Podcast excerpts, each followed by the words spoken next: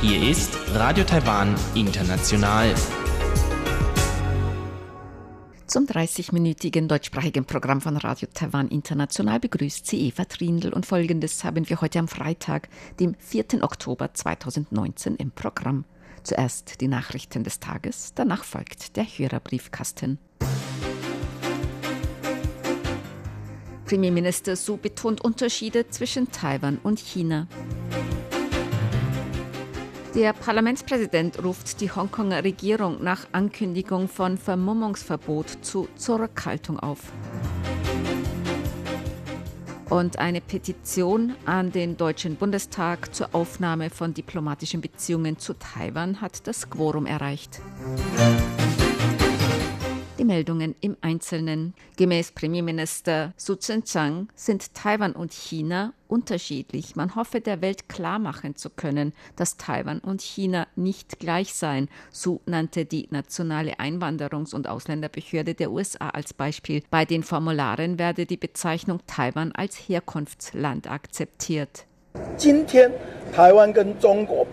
Taiwan und China unterscheiden sich. Sie unterscheiden sich, was Demokratie und Freiheit angeht, was die offene Gesellschaft und den Respekt der Menschenrechte angeht. Wir hoffen, dass alle sich gemeinsam um unseren Platz in der Welt bemühen.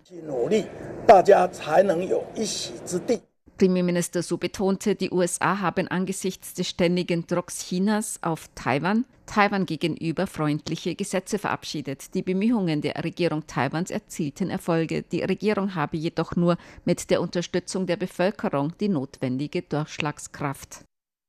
Die japanische Industrie- und Handelskammer Taipei hat in seinem Weißbuch 2019 der Regierung Taiwans mehrere Empfehlungen gemacht darunter Ausräumen von Investitionsbedenken wie stabile Energieversorgung und Abschaffung von bestimmten freien Arbeitstagen, Vertiefung der internationalen Zusammenarbeit zwischen Taiwan und Japan, Förderung von neuen Industrien, Beteiligung von Privatkapital in Infrastrukturprojekten und Aufbau eines Pflege- und medizinischen Systems. Die japanische Industrie- und Handelskammer wiederholte außerdem die Hoffnung auf Freigabe von Lebensmittelimporten aus fünf japanischen Präfekturen.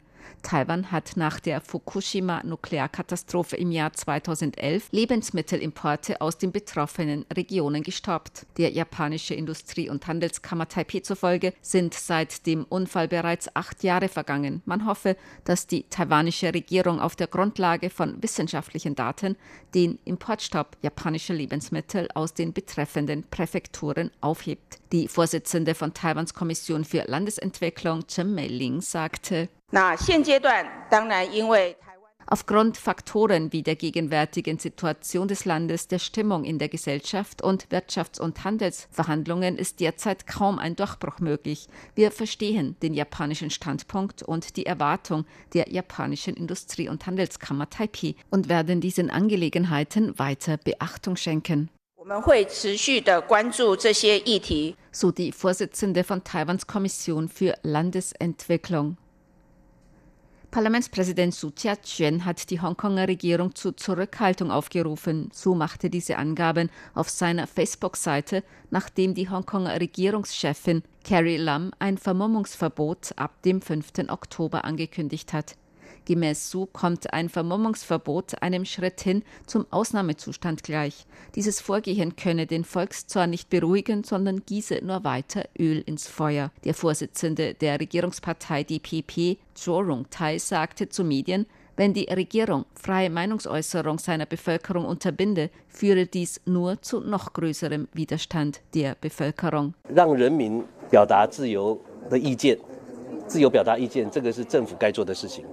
Es ist die Pflicht der Regierung, den Bürgern Freimeinungsäußerung zu ermöglichen, die Freimeinungsäußerung der Bevölkerung zu unterbinden und sogar dafür zu sorgen, dass die Bürger nicht mehr wagen, auf die Straße zu gehen, um ihre Meinung zu äußern, ist ein Umsturz der Demokratie. Wir hoffen, dass die Hongkonger Regierung sich noch besinnt und nicht noch größeren Widerstand bei der Bevölkerung hervorruft.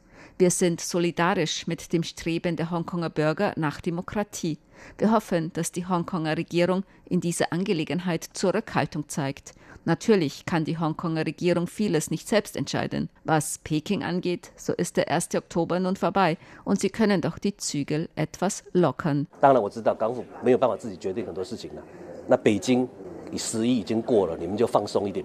So der DPP-Vorsitzende Chuo Rongtai. Das Arbeitsministerium hat Sicherheitsrichtlinien für Lieferdienste veröffentlicht. Diese Richtlinien beinhalten unter anderem Verkehrssicherheit und Risikokontrolle, zum Beispiel bei Taifunen. Bei Gefahrensituationen müssten Lieferdienste eingestellt werden, so der Leiter der Abteilung für Arbeitssicherheit im Arbeitsministerium, Li Wenjin.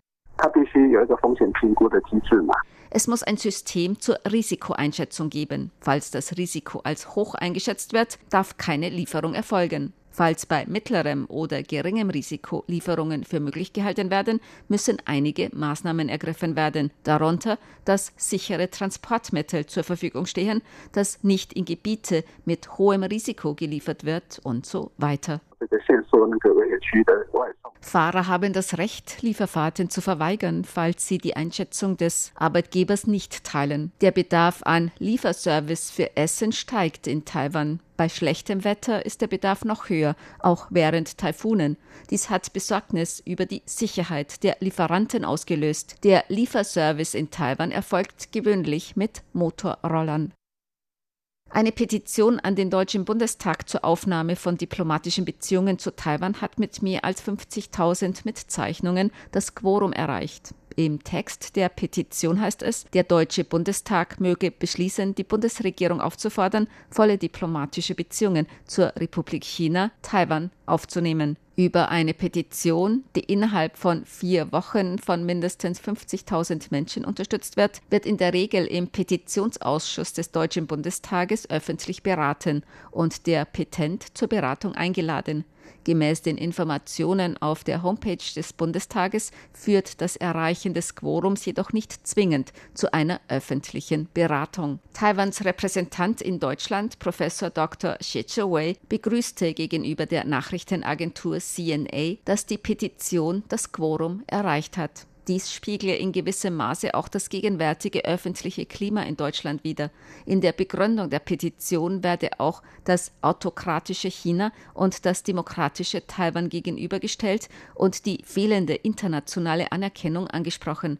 Deutschland sei besorgt über die Unterdrückung der Uiguren und die Situation in Hongkong. Bei Gesprächen werde oft Taiwan als Vergleich herangezogen. Taiwans Existenz beweise, dass ein demokratisches System mit der chinesischen Kultur vereinbar sei, so Taiwans Repräsentant in Deutschland. Pingdong lädt zum Feuerwerk am Nationalfeiertag ein. Das Feuerwerk am Abend des Nationalfeiertags am 10. Oktober wird in diesem Jahr in Pingdong in Südtaiwan stattfinden. Die Feuerwerksshow wird 42 Minuten dauern, die bisher längste am Nationalfeiertag. Die Feuerwerksshow beinhaltet auch Live-Musik des Nationalen Taiwan Symphonieorchesters. Die Organisatoren schlagen Besuchern vor, die Feuerwerksshow mit einem Picknick im Gaoping-Flusspark zu verbinden. Schon am Nachmittag vor dem Feuerwerk ist dort ein Rahmenprogramm geboten. Nach dem Feuerwerk geht es weiter mit einem Konzert mit mehreren Bands.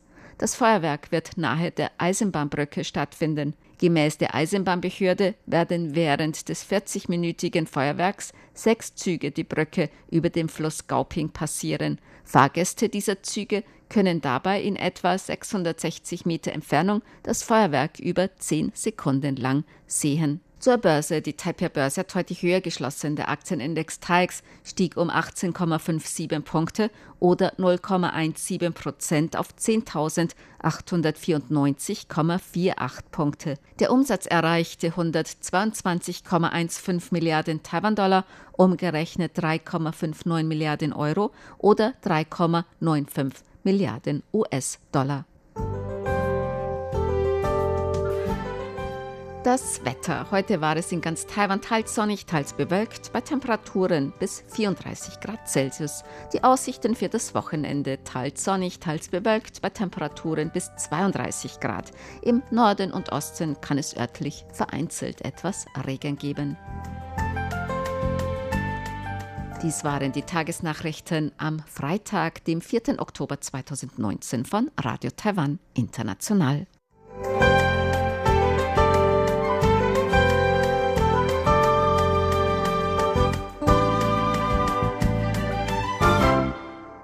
Nun folgt der Hörerbriefkasten.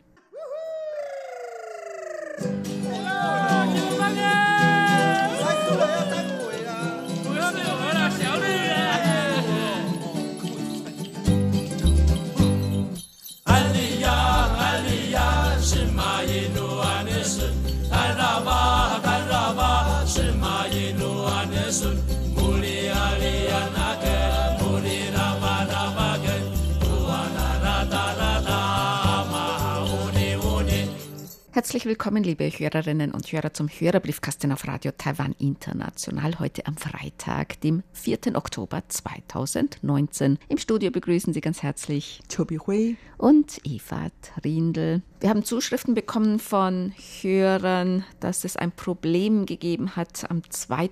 Oktober mit unserer Sendung. Da wurde nach der 20. Minute plötzlich wieder von Anfang an gesendet. Das war ein technisches Problem hier bei uns in Taipei. Wir bitten vielmals um Entschuldigung. Sie können das gesamte 30-minütige Programm und den fehlenden Sendeteil, das Wirtschaftsmagazin, auf unseren Webseiten nachhören. www.rti.org.tv, dann auf Deutsch. Dann möchten wir uns natürlich nochmals bedanken für die vielen Empfangsberichte über unsere Direktausstrahlungen aus Danshui in Nord-Taiwan. Wir erhalten immer noch nach und nach weitere Empfangsberichte. Also herzlichen Dank. Manche Hörer und Hörerinnen haben auch schon geschrieben, dass sie schon Sonderkurs-L-Karten erhalten haben. Dann kommen wir zu unserer Post. Michael Lindner hat uns geschrieben, ohne Zweifel ist es eines der schönsten Themen der Welt, nämlich Reisen. Durch Zufall fand ich gleich zwei Printsachen, die sich mit Taiwan beschäftigen. So ein Reiseangebot eines Supermarktes, der in seinem neuesten Katalog eine Taiwan-Rundreise anbietet. Der Reiseverlauf ist schon sehr interessant. Allerdings ist der Reisepreis über neun Nächte nur Frühstück von 1499 Euro nicht gerade preiswert. Aber ich war schon erstaunt, dass ein Supermarkt solche Reisen verkauft. Da werden bestimmt viele Menschen auf ihre kleine Insel aufmerksam bzw. neugierig gemacht. Einen sehr ausführlichen Artikel über Taiwan fand ich in der ADAC Reisezeitung Urlaub. Diesen Artikel habe ich regelrecht verschlungen mit dem Ergebnis, dass ich sofort meine Koffer packen könnte. Ja, machen Sie das mal. Das ist ja eine richtige Einladung, nach Taiwan zu reisen, um alle alle diese wundervollen Dinge zu erleben. Und er hat uns dieses Reiseangebot vom ADAC Reif für die Insel auch beigelegt. Mhm. Ein bunter Beitrag aus der ADAC Urlaub 5 2019. Sehr interessant, herzlichen Dank. Dann packen Sie mal Ihre Koffer.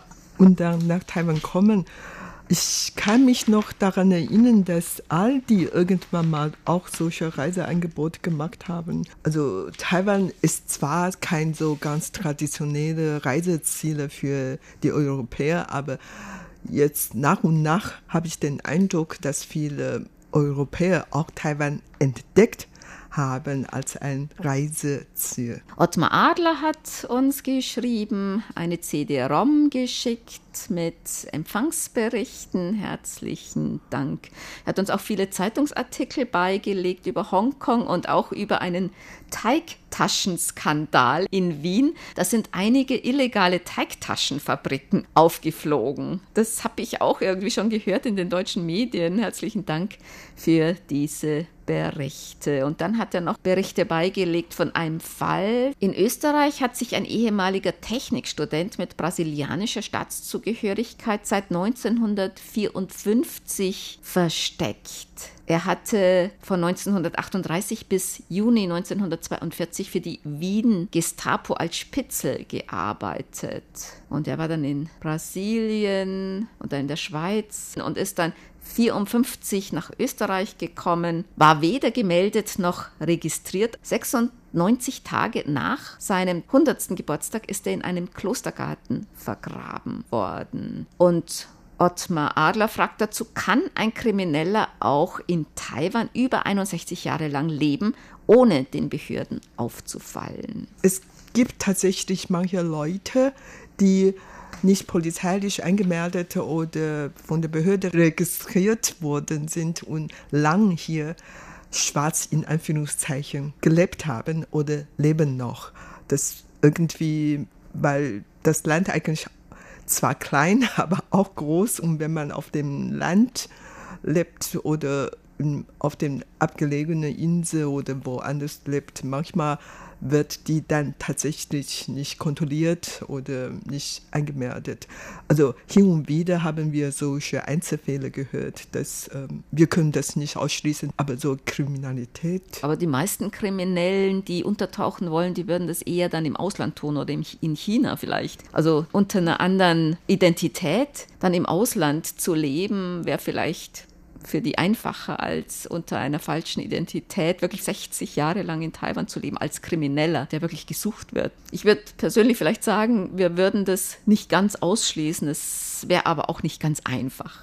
Christa Bronstrom hat geschrieben aus Schweden. Er hat uns gehört auf der 9540 Kilohertz am 6. September und auf der 11.990 Kilohertz hatte er keinen Empfang. Auf der 9540 schon. Er fand die Hörerbriefsendung sehr interessant und hat eine Frage an uns. Wie viele Sprachen gibt es eigentlich auf Taiwan außer Chinesisch?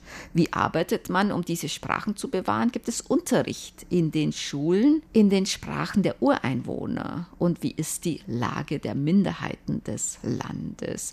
Wie viele Sprachen gibt es? Also, also es gibt doch eine Menge Landessprachen. Und zwar außer Hochchinesisch gibt es noch Minnan, Taiwanisch und Hakka.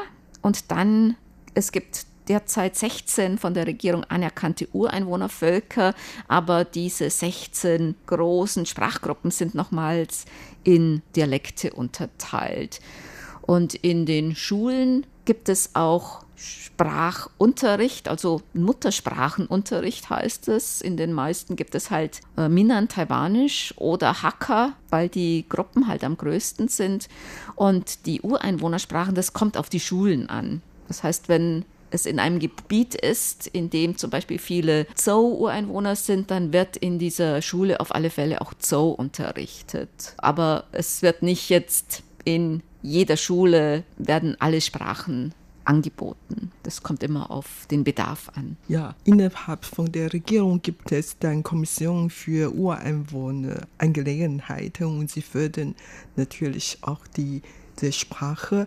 Und es gibt dann auch Kommissionen für Hakka. Es gibt allerdings keine Kommission für Vorlausprache oder Angelegenheiten, taiwanische Angelegenheiten, weil die Taiwaner, die Taiwan-Dialekt sprechen, ist eine große Mehrheit. Allerdings ähm, viele junge Leute können eigentlich ihre Muttersprache gar nicht richtig sprechen und daher in vielen Schulen gibt es auch Kurse für Fujianhua oder für, für Taiwanisch, oder Minnan ja, oder genau. Es gibt auch einen extra Fernsehsender für Ureinwohner, Ureinwohner-Fernsehsender, der ist unabhängig. Die meisten Sendungen sind auf Chinesisch, weil es so viele verschiedene Ureinwohnersprachen gibt, aber die haben auch zum Beispiel Nachrichten in den verschiedenen Ureinwohnersprachen oder bestimmte Sendungen in den verschiedenen Ureinwohnersprachen. Es gibt auch auch hier zum Beispiel in Taipei, es gibt einen Ureinwohner-Radiosender, der heißt Alian und es gibt auch Hakka-Radiosender, Hakka-Fernsehsender, einen Taiwanisch-Fernsehsender, ne? also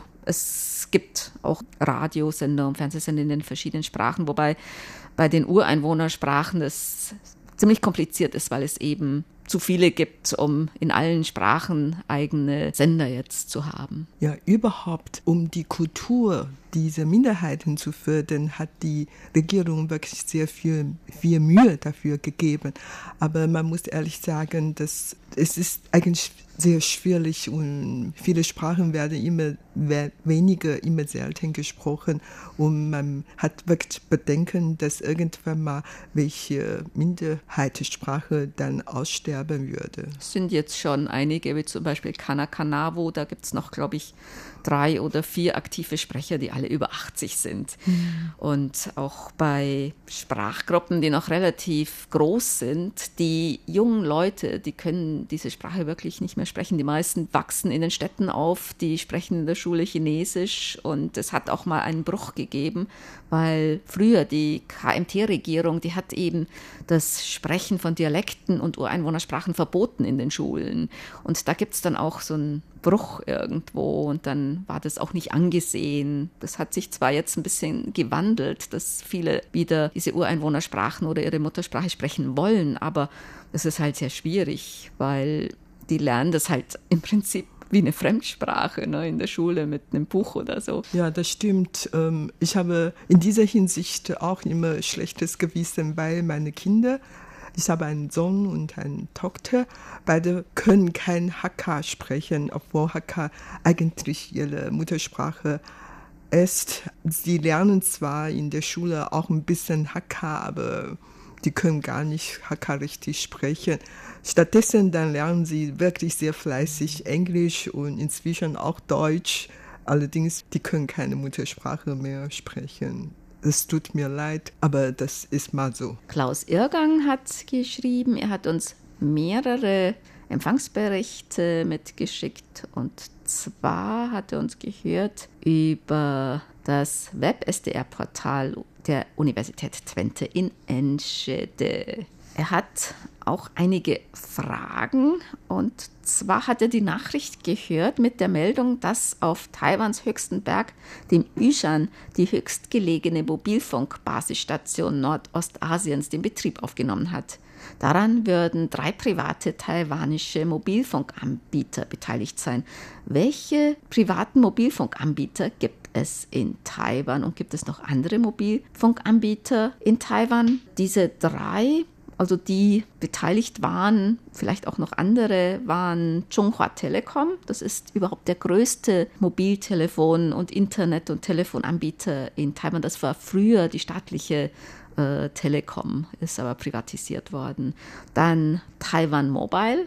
Das ist, glaube ich, der zweitgrößte, also einer der ersten privaten Mobiltelefonanbieter, die auf den Markt kamen hier in Taiwan. Dann Far East Tone. Das sind die, eigentlich die drei größten Anbieter. Es gibt noch andere, zum Beispiel Asia Pacific Telecom. Ich glaube, die gehören zur Foxconn-Gruppe.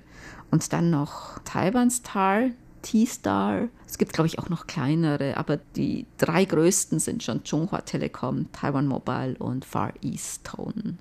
Ja, und ich bekomme von den Far East Tone und bin wirklich ein Nutzer von denen seit Jahrzehnten. Mhm. Ja. Also mein, also seit Jahrzehnten, also weiß nicht, so 20 Jahre. Äh, ich hatte meinen ersten Vertrag mit Taiwan Mobile, bin dann gewechselt zu Chunghua Telekom und zwar, weil ich oft eben in den Bergen bin und da ist halt der Empfang bei Chunghua Telekom besser. Das war der der Grund. Ansonsten ist die Abdeckung in Taiwan relativ breit und zwar bei den großen Anbietern eigentlich ja klar, irgendwo, wenn man wirklich in Bergen ist, die haben zwar immer überall ihre Stationen und da hat man natürlich oft keinen Anschluss, aber ansonsten ist eigentlich gerade in bewohnten Gebieten eigentlich der Anschluss relativ und dicht. Also im Vergleich zu vielen anderen Ländern ist Taiwan ein kleines Land. Es gibt überall solche Anlagen. Also das ist etwas anderes als in den USA zum Beispiel, weil das Land zu groß ist und man bekommt nicht über diese Service, aber hier in Taiwan, da kann man wirklich an allen Ecken noch äh, diese Service mhm. haben. Also sowohl, dass man ins Internet kommt, als auch, dass man telefonieren kann, ist eigentlich relativ flächendeckend. Also man ist wirklich sehr abgelegen in Bergen oder so. Und Klaus Irrgang schreibt noch, gibt es schon den Standard 5G und wenn ja, seit wann? Es gibt einen Plan zur Einführung des 5G-Standards und zwar ist der von 2019 bis 2022. Man nimmt an, dass im kommenden Jahr Anfang kommenden Jahres, also 2020, die ersten Lizenzen vergeben werden und dann die ersten 5G-Angebote auf den Markt kommen und dann halt eben bis äh, 2022, dass das dann also wirklich dann flächendeckender und dass viele Leute dieses Angebot nutzen. Und ich glaube, 5G ist sowieso eher ja auf Internet der Dinge und so weiter, dann konzentriert sich auf solche Angebote auch. Im Moment äh, benutzen wir 4G, ne? das ist eigentlich flächendeckend. 3G ist schon abgeschaltet Ja, genau. seit vergangenem Oktober, glaube ich. Wir haben jetzt nur noch 4G, aber bald bekommen wir bestimmt auch 5G. Und als es abgeschaltet wurde, 3G, 3G, vergangenes Jahr, das war eigentlich relativ problemlos. Also die Mobiltelefonanbieter, die hatten eigentlich denen, die noch 3G hatten und einen Vertrag, die hatten den halt einfach einen neuen Vertrag, den umgeschrieben und den Leuten, die halt kein 4G-fähiges Telefon hatten, die konnten ein kostenloses Telefon dann bekommen, also halt mit den Standard-Minimalfunktionen, aber die man hatte eigentlich keine größeren Ausgaben. Und ich hatte zum Beispiel den Anbieter gewechselt und bin dann gleich zu 4G und habe dann auch mein Internet, also meinen mobilen Internetanschluss gewechselt von 3G zu 4G und da habe ich dann einfach auch den Vertrag gewechselt und der war sogar noch günstiger als der für 3G und sogar mein Mobiltelefonanschluss war der für 4G günstiger als der vorherige von 3G. Also war das finanziell für die Leute eigentlich normalerweise kein Problem. Ne? Ja, genau. Und ich gehe davon aus, wenn die 5G auf den Markt kommt, dann werden die sofort von vielen benutzt, weil die Taiwaner sowieso sehr neugierig sind und die sind auch bereit, dafür Geld auszugeben. Und daher, ähm, das ist mal eigentlich gar kein Problem. Solange diese technischen Probleme gelöst worden sind, werden die Leute schnell ihre Mobilfon noch wechseln und auf ähm, 5G zu wechseln. Das, damit kann man schon gut rechnen. Fritz Andorf hat die März-QSL-Karte erhalten mit dem Jubiläumskunstwerk eines marokkanischen Hörers sowie die noch fehlenden Menükarten von 2018, eine sogar mit einem Menü für Vegetarier. Ich glaube ja nicht, dass diese Sorte Spezies bei den fleischliebenden Taiwanern sehr verbreitet ist, oder doch?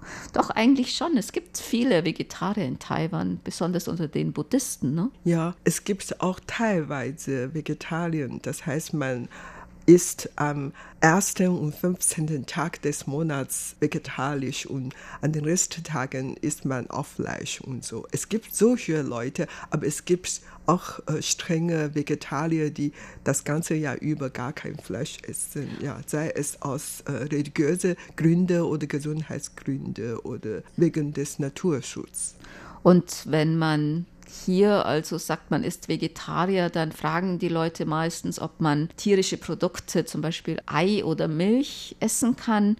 Und manche fragen, ob man reiner Vegetarier ist. Und das bedeutet dann oft, ob man also streng buddhistisch vegetarisch lebt. Da kann man nämlich auch zum Beispiel kein Knoblauch essen, Zwiebeln und bestimmte Zutaten, die irgendwie den Geist oder den, den Fluss beeinflussen können. Bernd Seiser hat geschrieben, es gab in den letzten Tagen Fehlermeldungen beim Einsenden seiner E-Mails. Wir hoffen, dass jetzt wieder alles in Ordnung ist. Und er fand den Beitrag vom 15. September mit Schiedsrichterin Katharina Gerhardt sehr interessant. Als Fußballfan möchte er sie im Briefkasten gerne freundlich grüßen. Dann kommen wir zu unseren Geburtstagsglückwünschen für heute. Bernd Seis aus Ottenau hat geschrieben, er möchte gerne heute ganz herzlich zum Geburtstag beglückwünschen Martin Gittich in Annaberg-Buchholz, Gisela Albrecht in Emmendingen-Mundingen, Karl Kepler in Oberreichenbach-Igelsloch, Jan Lindmark in Krüllbusch-Wieden und Günther Traunfellner in Salzburg zum 22. Jahrestag der deutschen Kurzwellenprogramme aus Taiwan, zum 70. Jahrestag des Rundfunks in Taiwan und zum Nationalfeiertag vom Doppelzehnten am kommenden Donnerstag die besten Glückwünsche aus Ortenau von mir und dem gesamten RTI-Hörerclub Ortenau. Den Glückwünschen schließen wir uns an. Und wir bedanken uns natürlich auch für die Glückwünsche an uns. Das war's für heute im Briefkasten. Sie hörten das deutschsprachige Programm von Radio Taiwan International am Freitag, dem 4. Oktober 2019. Unsere E-Mail-Adresse ist deutsch.rti.org.tw. Im Internet finden Sie uns unter www.rti.org.tv, dann auf Deutsch. Über Kurzwelle senden wir täglich von 19 bis 19.30 Uhr UTC auf der Frequenz 5900 Kilohertz. Vielen Dank für das Zuhören. Am Mikrofon waren Eva Trindl und Chobi Hui.